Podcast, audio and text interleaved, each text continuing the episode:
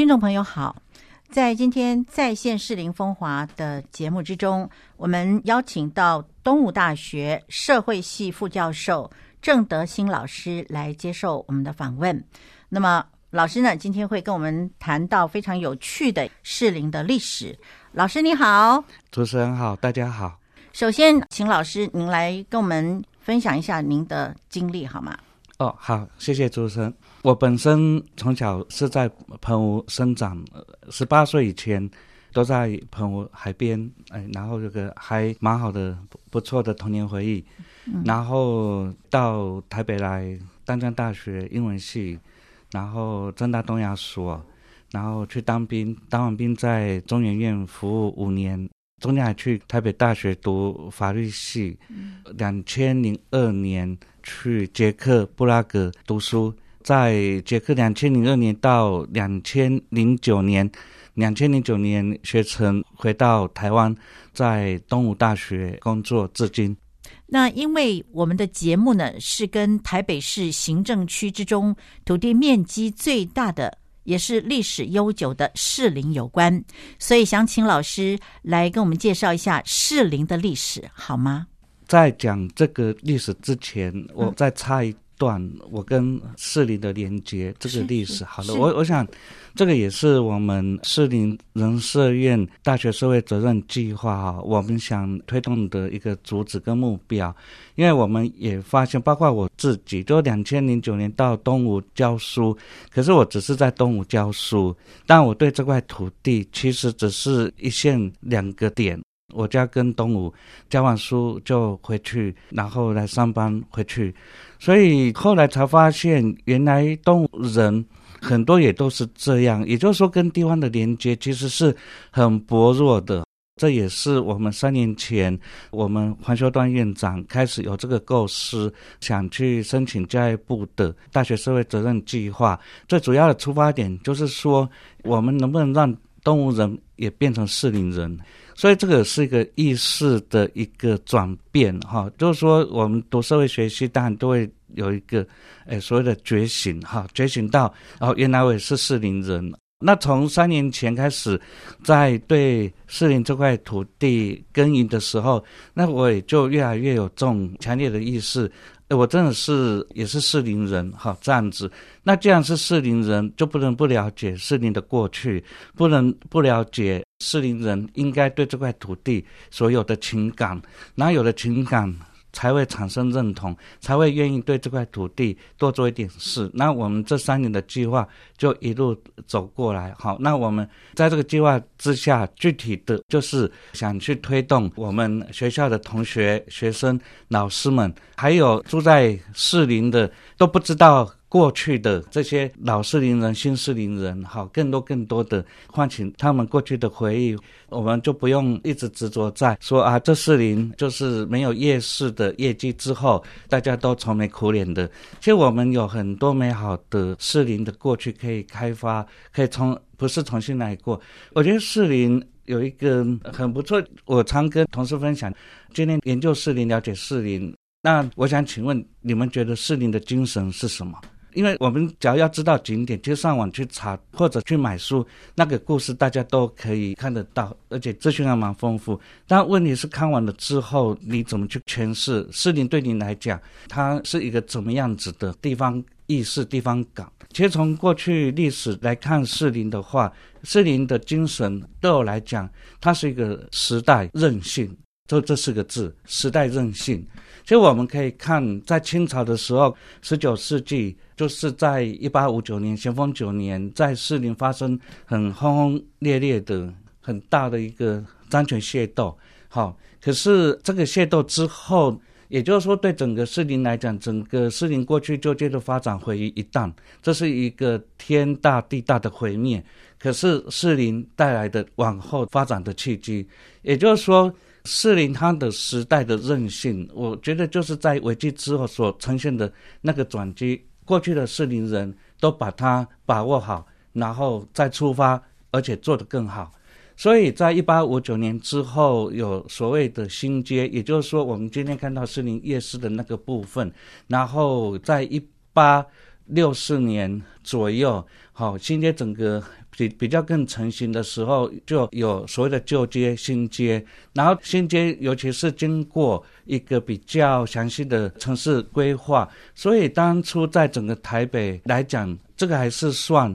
很独特的，而且算是领先其他行政区所独有的，就是说，哎，士林有个双子城。一个是新街，一个是旧街。随着新街在发展，旧街其实它也有复原。所以到今天这段故事，其实很多市林人恐怕只知道旧街，只知道新街。可是它的时代意义，我们觉得这是我们想去跟大家去分享的。第二段当然就是在一八九五年那个日本进来统治台湾之后，发生了所谓的六君子事件。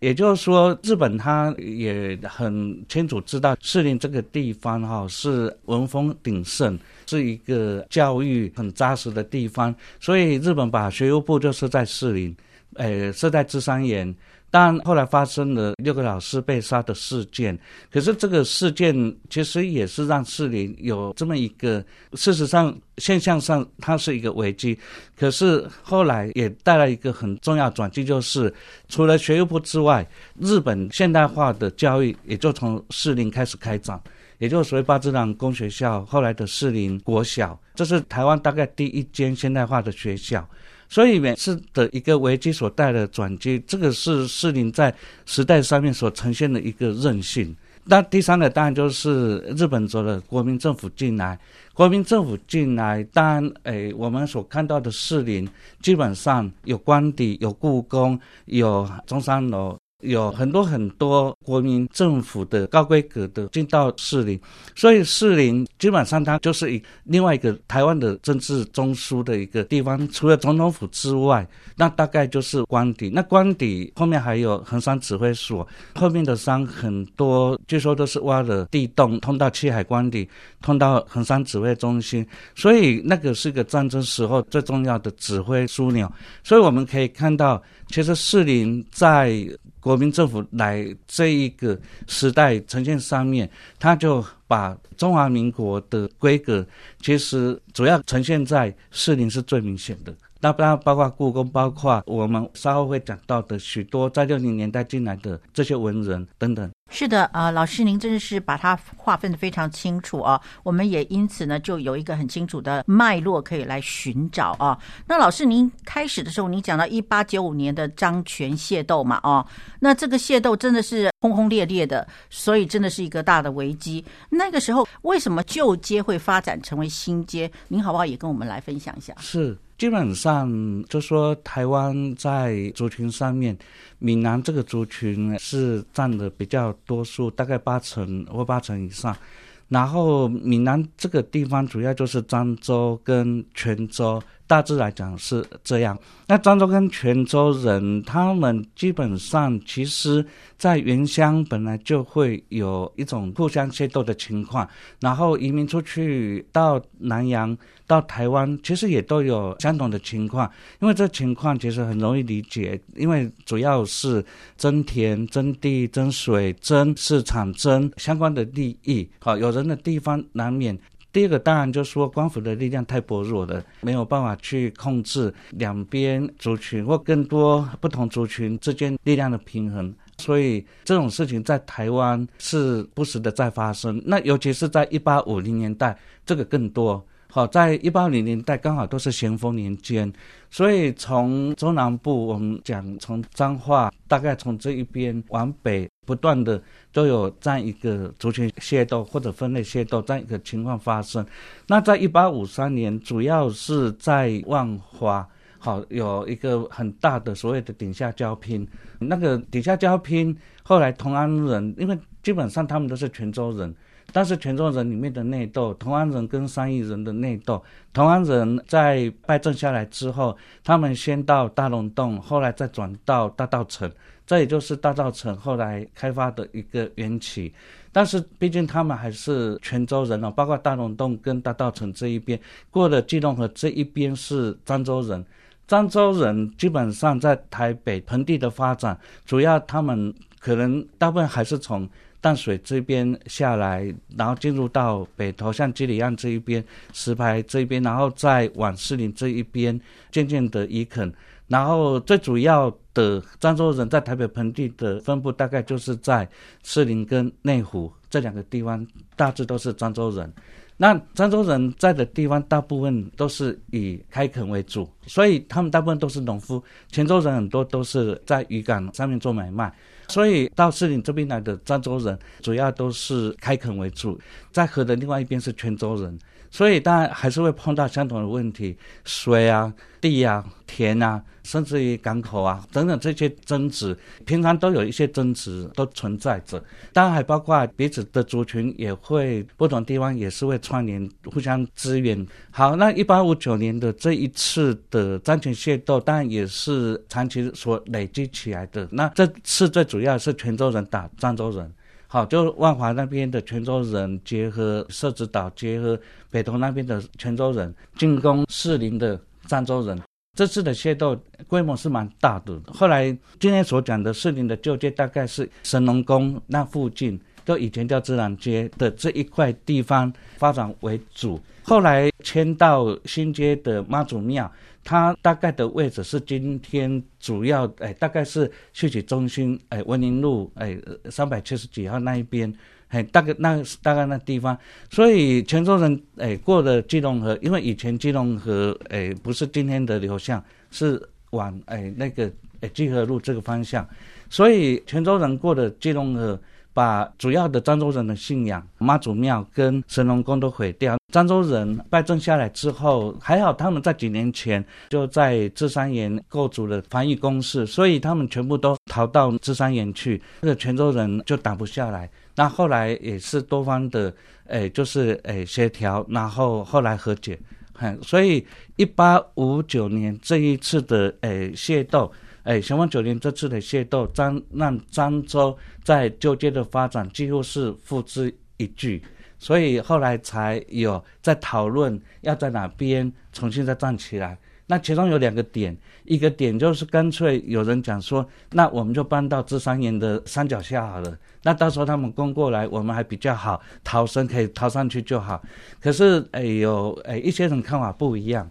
就我们假如诶是在芝山岩下面，那我们其实是只有退路没有进入，所以他们认为我们应该要在泉州人的对面来做发展。那后来是这一派的声音也比较大，所以主要就是潘潘家那。哎，潘家后来就带领的士林人，从原来被毁的那一些地方，来到了今天我们看到士林慈贤宫的这一块地方，他们在做一个市政的规划。所以在大概一八六零年之后，慢慢的规划完成，然后这个规划真的是有城市规划的计划在里面，也就是四条街，今天我们所看到的。大南路、大北路、大西路、大东路，大东路是后来才有，所以诶，除了这四条，当然还有诶小北街这样子，嘿，这是诶刚开始诶所诶成型的，然后在诶妈祖庙的前面这一块地方作为市场，哎，然后作为大家彼此交易的诶地方，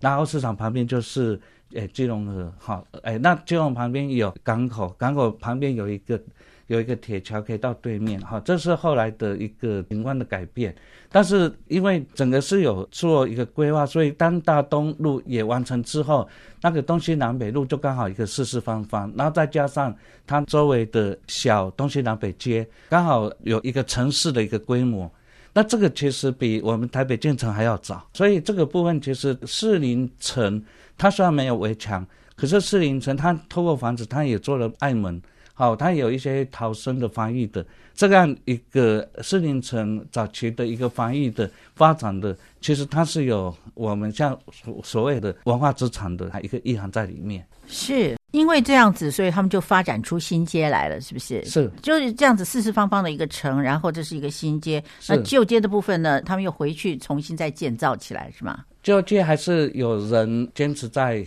原来的地方，神农宫后来也就开始慢慢复原。嗯，但这边其实还有一个蛮重要的一个大背景，是因为一八六零年淡水开港，淡水开港主要是因为天津条约。那《天津条约》就是台湾有开几个港口，那其中最重要当然就是南部的打狗，就高雄跟北部的淡水。可是淡水它不是只开富尾、开淡水，所以后来列强在解释这个部分的时候，那淡水开港基本上范围是到蒙甲这块地方。啊，到蒙甲这块地方又刚好，因为一八五三年的顶下交拼之后，虽然同安人败退到大稻城，可是刚好这个时候蒙甲的外港泥沙淤积，也不晓刚好这个机运也轮到别人，所以处心积虑的把同安人赶走之后，把他们赶到大稻城之后，反而大稻城的港口变成了后来列强他们从淡水进来之后停靠港。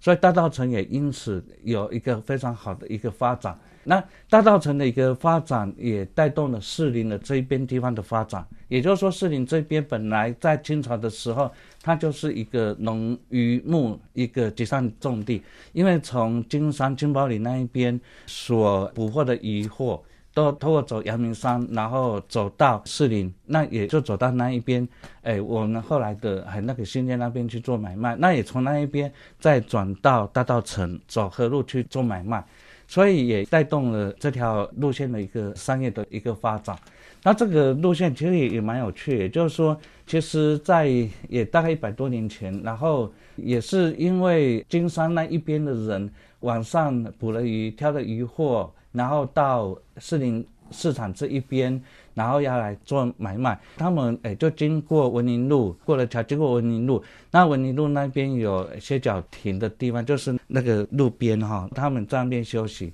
那这个休息刚好郭家的刚好卖饼，所以他们去那边就去卖早餐。所以郭元义也是这样子的一个发展的契机。那刚好郭元义就是诶也就在文林路。但老老家在那边，所以我们是想说，透过这样子的脉络的串联，来让我们的同学、学生、修课、导览，让在地人，不管是年轻人或老年人，都能再唤起这样一个历史的回忆。其实，事情是很重要的，它其实发展的脉络都可以化为很多条可以导览的路线，每条路线都是来时路。那这样一个来时路，可以感受到，其实先人每一步足迹的一个踏踏实实的在这个土壤上面的生根。是，所以老师才会提到说，这就是适龄的精神，就是时代韧性，这真是适龄独有的、独特的、无可取代的精神跟优点。那么您刚才也提到说，一八九五年的时候，日本统治台湾的这个时候有六君子事件啊。那因为它是发生在芝山岩，也是士林的行政区里面嘛啊，所以是不是也请老师稍微提一下这六君子的事件是发生了什么事情？因为日本进来到台北的时候，也开始想说要怎么去教化殖民地。那教化殖民地，首先就是语言。那语言就找日本老师要来教台湾人讲日语。这老师也是招募过来，甚至于有志愿过来。最年轻老师也才十几岁而已，大概十八岁。他们其实都是有教育热情，来到台湾这块土地，想说来奉献他们在教育上面或者在语语言教学的工作上面的热忱。但那个时候，因为还很多台湾人，因为日本人毕竟是异族，所以还是很多台湾人有抗日的行为。因为这个抗日行为其实是持续的蛮久的一段时间。所以，一八九年，当然就日本人刚进来的时候，还有很多台湾人其实是不欢迎日本人的。啊，刚好是这六位老师他们去参加总督府的一些纪念活动之后，要回芝山岩的途中被攻击。然后，因为这件事情也引起了日本那一边高度的注意，所以包括日本的首相就是伊藤博文，他在台北时候，他也为了这六个老师做了一个碑，也在碑上面提了名。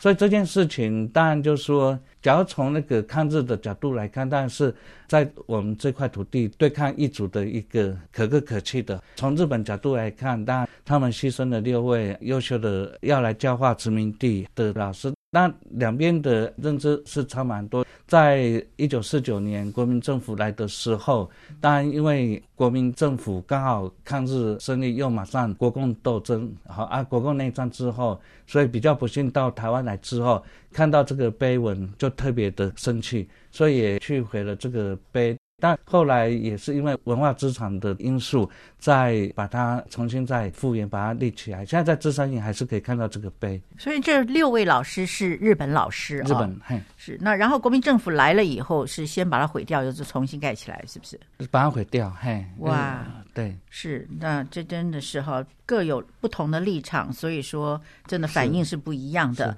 那在这一段里面啊，适龄人有什么样子的状况，我们也可以看得出他们的韧性呢？主要还是在那个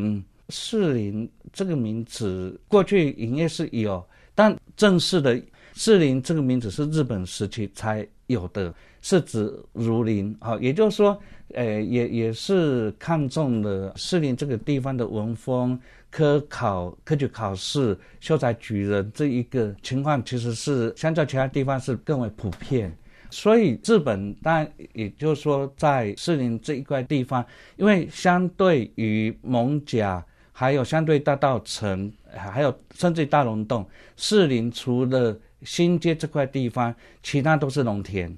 都是相对落后的地方。像都是他们都是农民所在的地方，OK，所以在这一块地方能孕育出全台湾的第一所日本现代化的学校，这个其实是非常不不容易的。也是说，对这一块地方，它在文风上面，在教育上面，因为日本人其实认为教育是最重要，所以在这块地方，他才会开启了所谓的台湾的现代化教育的第一步。就是八芝兰公校是吧？八芝兰公校是后来的士林国校。是是是哦，所以是因为这样子，就是因为日本人看重这个教育，所以说在这段时间里面就建立了这个八芝兰公学校啊。好，所以其实在这里面，我们真的很难说什么，我们只能看到说士林是被建造起来了啊，而且这个世子如林，这实在也是一个非常美的一个名字。那么在第三个阶段，您提到说国民政府进来之后，它是高规格的进入士林，您您的意思是说？他们进来的时候是非常神气的，还是说他们来了以后为士林有很多的建设，使他们士林是被提升起来，变成高规格？这个部分不好意思，我听不太懂，所以要请您再稍微跟我们讲一下。所以我觉得士林的三个不同的时代阶段哈，刚好是标志着三个领域，就是说在清朝的这个阶段哈，新街的这个发展，士林新街的这个发展，其实开启了士林。所谓的哎商业的这个领域，除了这块地方，士林其他地方哎基本上都是农夫，都是农田，都是很穷的地方。所以，一八五九年的这个张前械斗，其实这危机里面哎的一个新的哎契机。就是开启了士林很重要的商业，一我们一直看到今天也是嘛，就是士林这个部分，虽然今天可能情况比较不是那么好，不过我相信士林还是有它的韧性，这个应该会很快又起来，这是我个人的一个信心。第二个，当日本来了之后，八志兰公学校，当然它在之前，其实在过去的清朝，已经是在会稽宫，就是在这三眼会稽宫里面，本来就设有那个所谓的私塾，那那边其实本来就是一个教育的地方，也因此日本人进来有看重士林这样子的一个文风。和可以推动现代化教育的起步，所以他们决定在士林设立第一所台湾的好现代化的学校。这样，所以日本人带进来，在我看来，对士林的韧性是在教育。所以刚刚讲的是商业，现在是教育。呃，一九四九年之后，国民政府到士林来，主要是沿着今天的中山北路五段的右边，左边就是老士林。右边其实就是国民政府来了之后，他其实有大力去着手的地方。那那包括就是有两个，就是山上的军情局跟国安局，现在国安局，然后到还有山下的以前的情报局，就下岸的军情局，然后官邸也设在日本的园艺所，然后故宫也也设在士林，哈，也都是在中山北路的右边。当然就是说，陆续的士林有十二个眷村，也都依循着，大概几乎都是。保卫元首这样一个一个等级一个规模，然后诶陆续的形成，所以以前住士林是一种可能也是一种荣誉吧，荣耀吧，因为在天子的门边住在天子门边。可是以前士林它就禁忌特别多，包括它的住宅的限高不能超过两楼三楼，然后还有住到越接近官邸。诶，身家调查越严谨，那附近也有很多就是保卫官邸的部队，但像这些都是历史记忆的哈，很多也都慢慢撤掉。可是当然那很多东西还是都有留存着嘛哈，那都还是可以从有形无形的话资产去理解。好，那这一边来讲的话，我觉得所带来给市民的是一个政治领域。所以刚刚所讲的不同的时段，其实带给士林的一个不同的时代韧性，分别就是一个商业、一个教育、一个政治。那所谓的士林，我觉得当然就是说它独特性，当然它是台北目前十二个行政区。最大的一个行政区，人口第三多，所拥有的人文跟自然生态的部分，当然也都是蛮丰富的。只是说，蛮可惜的是，我们大概都只知道官邸、故宫加上夜市，小朋友大概是往基河路那条线，就是新乐园加上天文馆。所以主要就是我我们今天在做士林的地方文史导览的时候，我们会特别强调的是点线面，不仅是景点、文化景点或者是任何景点。然后我们当然希望就是说，第二步就是能去规划一个比较有地方感的路线，这是线。但点跟线其实都是不够的，我们更重要是。也想透过点线到面，就是诶来了解所谓的适龄，就刚刚所提到适龄精神，或者是适龄意识、适龄感这个地方，三百多年来它所呈现的不同的面貌，它也不像，也也不是说我们简单讲说多元包含。我我想台湾大部分地方都是多元包含或者什么，但我想一个地方的独特的那个精神是它的灵魂，这个灵魂只有适龄可能独有的。所以以上所讲的大概也都只有四四零独有，包括一八五九年之后的一个双子城的城市的一个设计，包括日本的第一个现代化学校是在士林，包括官邸、故宫都坐落在士林，这个是士林可以去做时代诠释的一个重要的灵魂。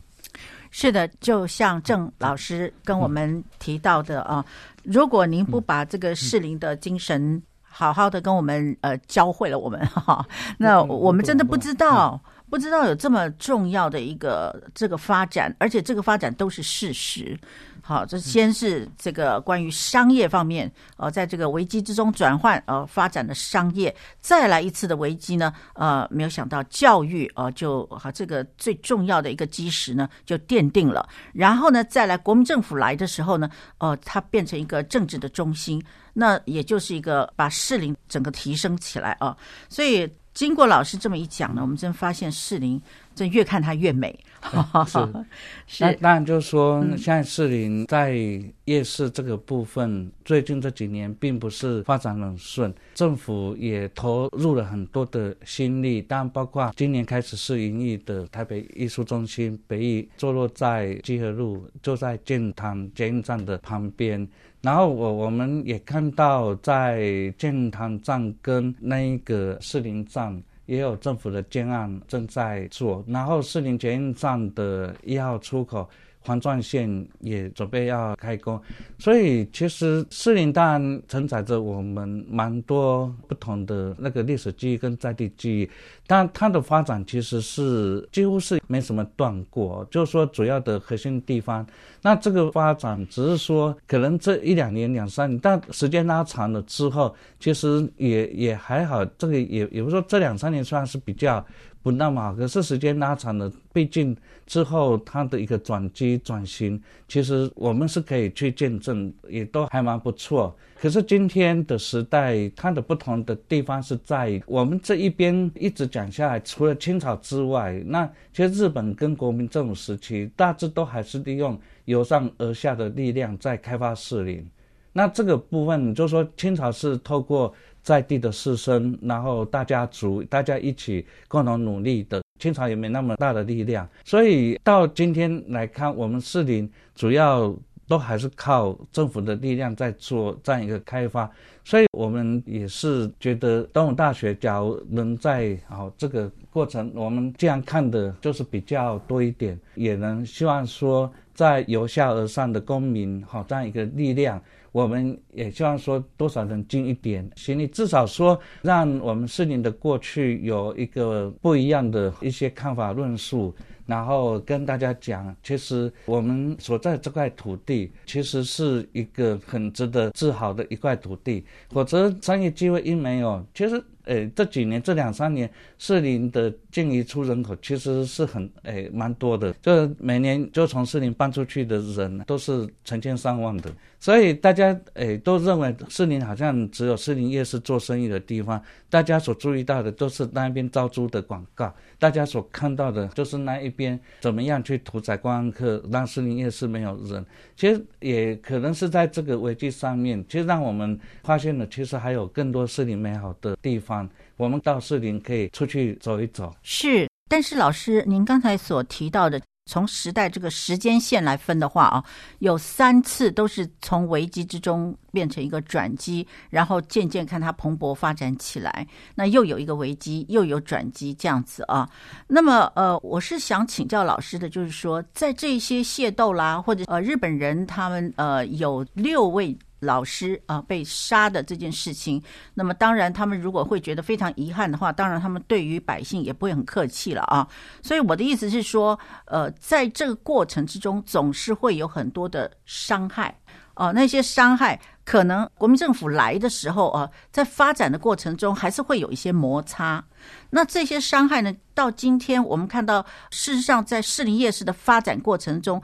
并不是以诚信为主，呃，就是有一些呃商家呢想要呃坑杀这些国际友人，觉得他们是陌生人，所以他们可以占他们的便宜。我们可以看到，就是说，除了这种任性在之外呢，还有一个问题就是说。呃，人的心在受伤害的一个状况底下没有被恢复。那在这一点上面，老师不知道您有没有什么看法，可以让整个的人健康起来，然后我们可以看到社会就可以健康。那社会健康的时候，我们真的就知道说很多基本的道德价值，我人就会看重啊。譬如我愿意跟你是用诚信相待，所以我就不愿意呃去坑杀这些国外来的游客。我可能会更多的关心他，更多友爱和更多的。对他微笑，老师在这一点上面，人心的受伤，您觉得有什么方法是可以让呃这个民风恢复到淳朴，恢复到那么美、那么善呢？就我我我觉得一个地方它的发展不能只靠在地人，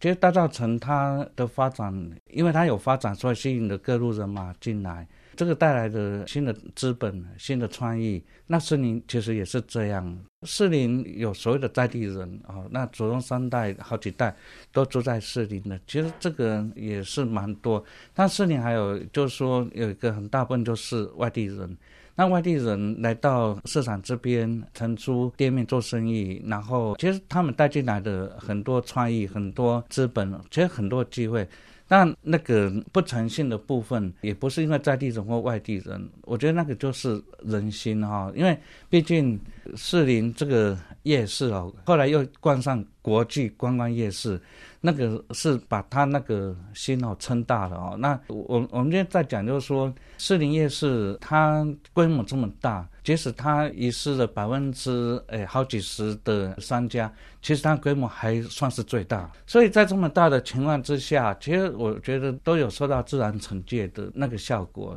就是说接下来他们也不敢了。所以在这样子的一个情况之下，商家的一个商家的自律。还有不同的他们团体之间的一个利益的协调，然后目前所看到的，其实有蛮多是他们想合心合力的怎么去提升士林的竞争力。那包括政府的一些公共工程逐步的完成之后，政府也是想说把那个人潮带到士林的市场机制，然后还有当然就包括像今年台北灯会等等，所以其实地方上是有心的哈。其实我想讲就是说，呃，一个地方没落，其实有可能就一直没落下去了。他不一定会有起来，但我我我觉得市里他的韧性就是看到他碰到危机没落，他有起来，然后碰到危机，包括日本六个老师被杀，日本人不会因此而把士林当成那个惩戒的对象，他还是把重要的八丈工学校放在士林，所以我我觉得士林它本身就有一个磁场很强的发展的韧性。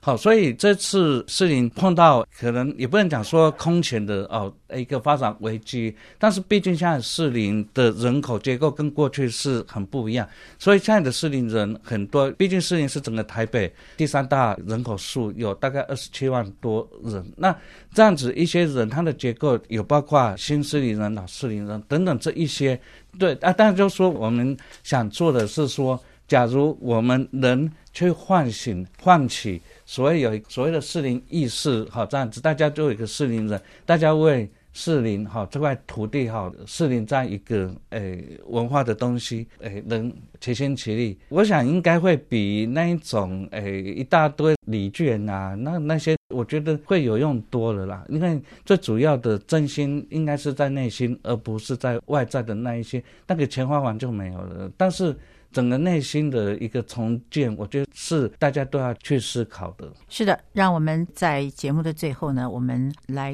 重复呃。郑德兴老师所说的内心的重建，我们大家都应该要深深的来思考，让我们一起携手来把这个看起来是低沉的、看起来是没落的适龄呢，让它重新再恢复过来，就好像生病的人啊，能够从呃心里面强壮起来，然后身体健康了，那么适龄就可以恢复了。呃，不知道老师您觉得怎么样？嗯，对，呃，这是我。内心想说的，嘿，是谢谢。好，那么今天真的是非常感谢东吴大学社会系郑德兴老师呢来接受我们的访问。老师，谢谢您哦，谢谢。